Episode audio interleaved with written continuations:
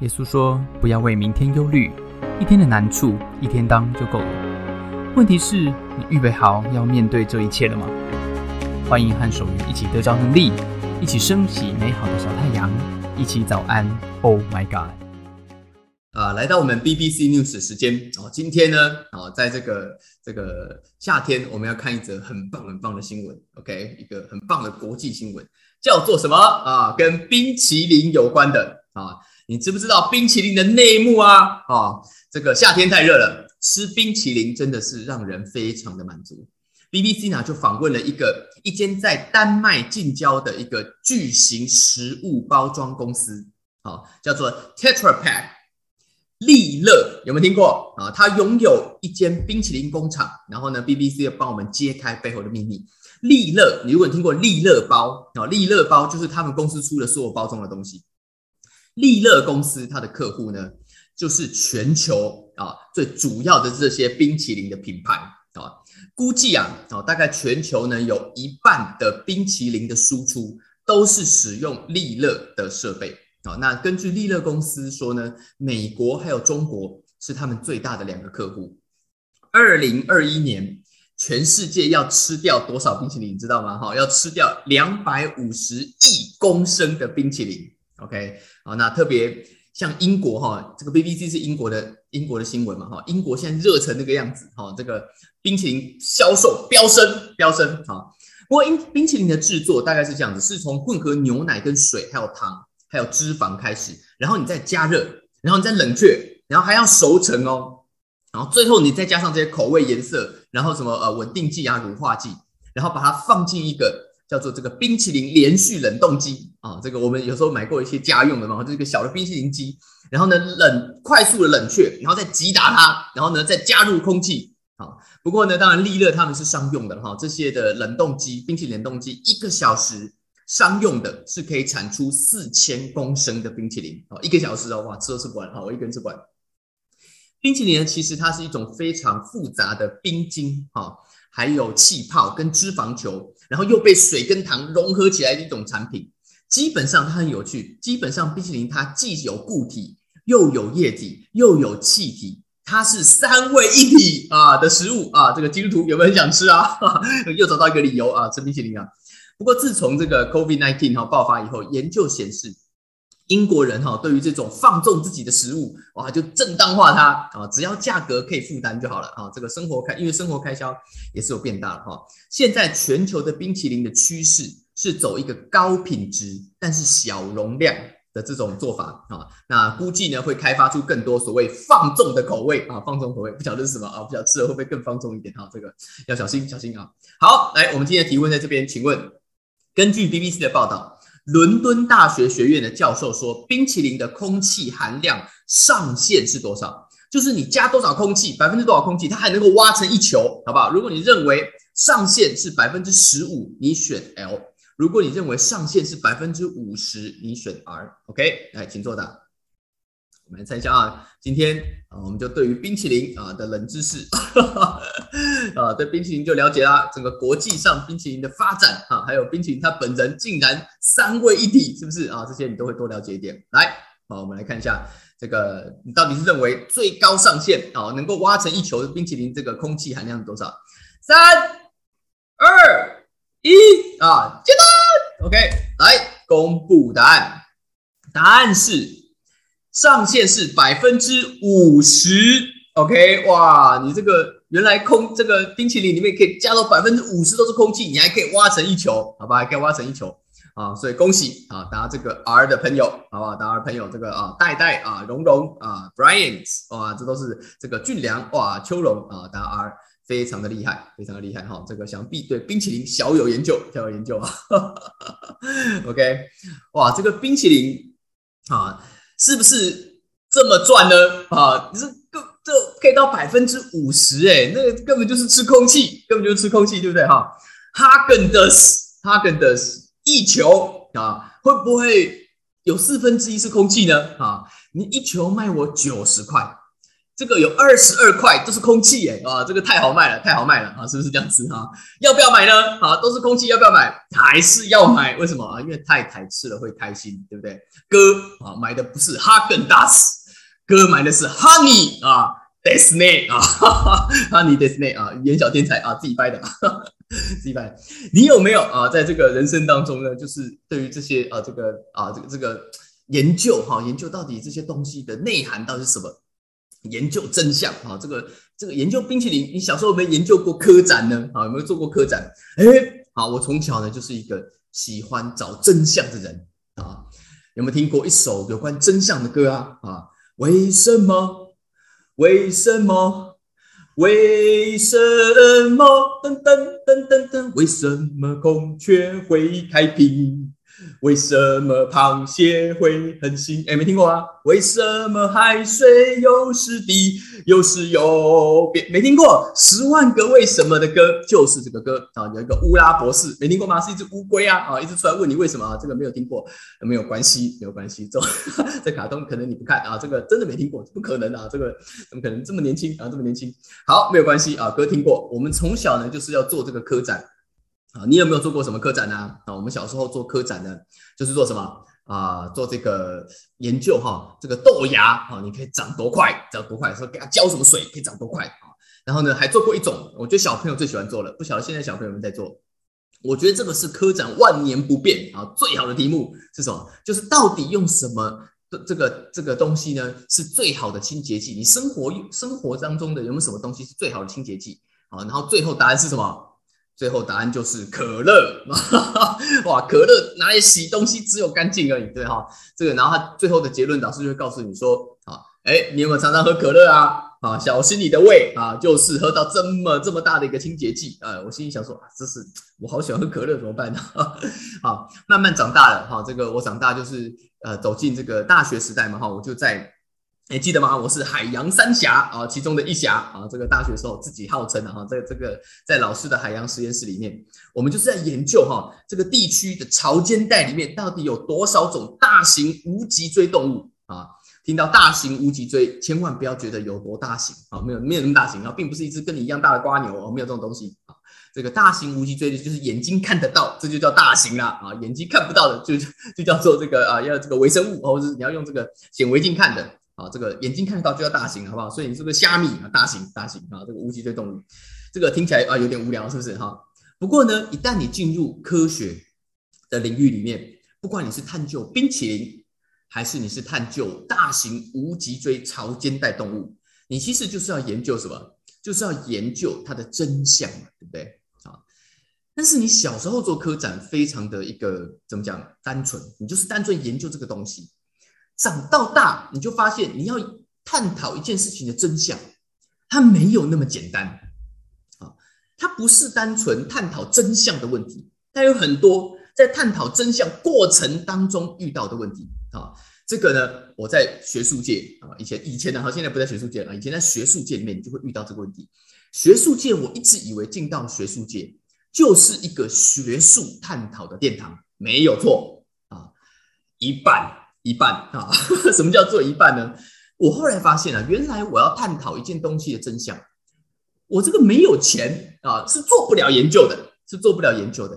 我就发现，原来我的老师花了好大一堆的时间，在怎么样，在找经费，在找经费。哎，他如果没有经费写这个计划，这个国家没有通过，拿不到那时候叫做国科会的经费，哎，那你就没有钱做实验啦。哦，你想要探究的某些真相。哎，你好像就没有办法探究，在这个路程里面，哎，申请经费难道真的是跟你研究的内容百分之百有关吗？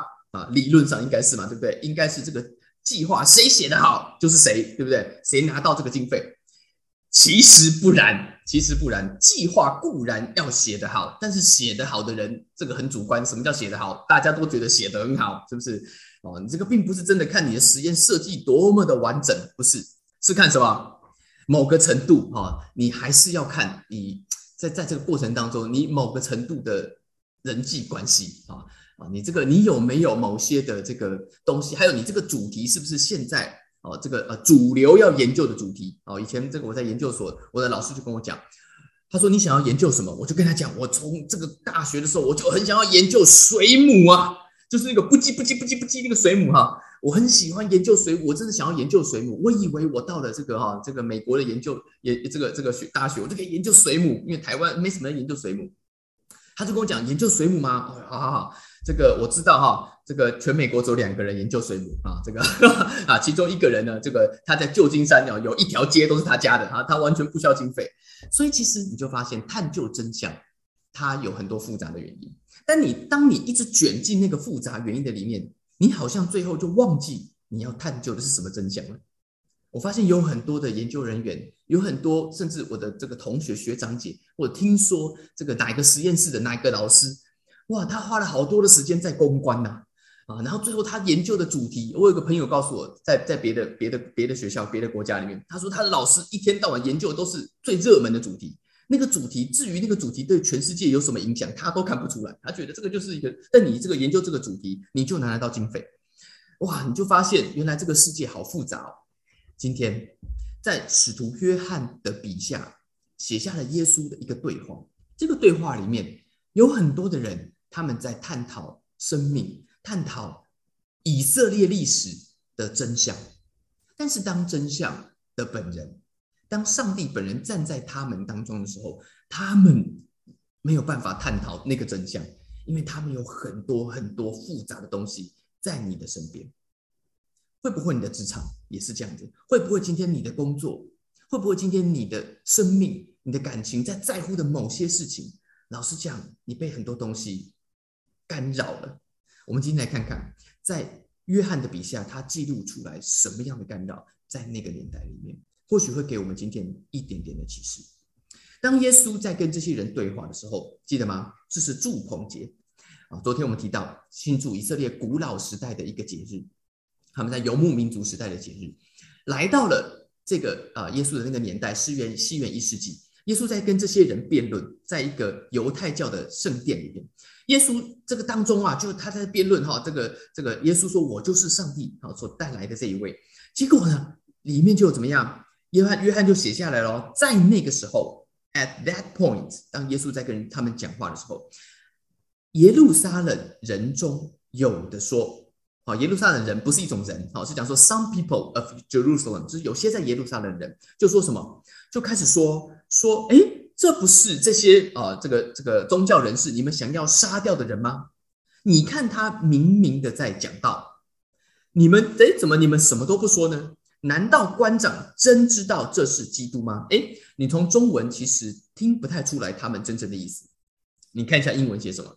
英文写说，Some of the people of Jerusalem began to ask，问问说，哎，这些人不是你们要杀掉的吗？Here he is，他现在就在那儿了啊，speaking。Publicly，明明的讲到，意思是说他公开的就在那边演讲啦啊！你还没有阻止他，让他在那边拿麦克风啊，这个上电台啊，这个在那边讲话，让他上电视节目在那边讲啊。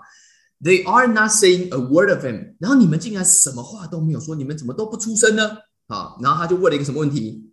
他是问说，Have the authorities？难道这一些权柄、这一些啊权力结构的人？Really concluded，你们真的得到一个结论，就是什么？就是他是 Messiah，他是基督。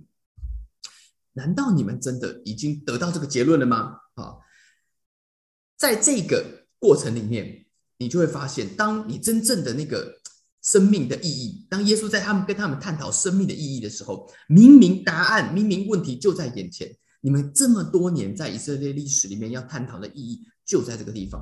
结果他们遇到了三个三个干扰的因素。今天我要跟大家分享这三个干扰的因素，就从刚刚的这句话里面，哪三个干扰的因素？好，先跟大家 overview 一下。第一个叫做舆论压力，somebody is saying something，哦，有人在说，有人在说，有人在耶路撒冷说啊。第二个叫做选票压力，someone is talking。is taking that position，有人已经拿到了那个位置，在那边公开演讲了啊。第三个叫做表态压力，somehow you need to take sides now，你好像必须要选边站了啊，必须要选边站了。难道你们真的认同他这么说吗？哦，你要选边站了。OK，我们一个一个来看。第一个干扰因子叫做舆论压力，somebody is saying something，一定有人在你追寻你人生的真谛、你爱的真谛、你团队的真谛、你使命的意向，在你追寻某些真相的过程当中，总有人有他的意见，因为每一个人都可以有他的意见，对吗？啊，哎，你们不是说好之前我们之后就不接这种案子吗？啊，哎，每一个人都对他的对于这个事情，对他要呃这个公司跟对你的这个角色有可以有他的很多的看法。每一个年代都是这样子，不同年代还有不同的看法哦。每一个年代的做法还不一样。现在如果你得罪一个人啊，以前你得罪一个人啊，那那个人呢，可能就是啊来来你家按门铃跟你吵架。现在没有了，现在他直接上爆料公社啊，帮你爆料啊，也不给你解释的机会，直接用网络舆论啊来舆论你。有没有遇过啊？我的孩子很小就遇到这种问题啊。这个哈，比如说呢啊，你问他说，哎。我看他画画画的非常的好，特别他画那种黑白的画，他喜欢画一种黑白的画。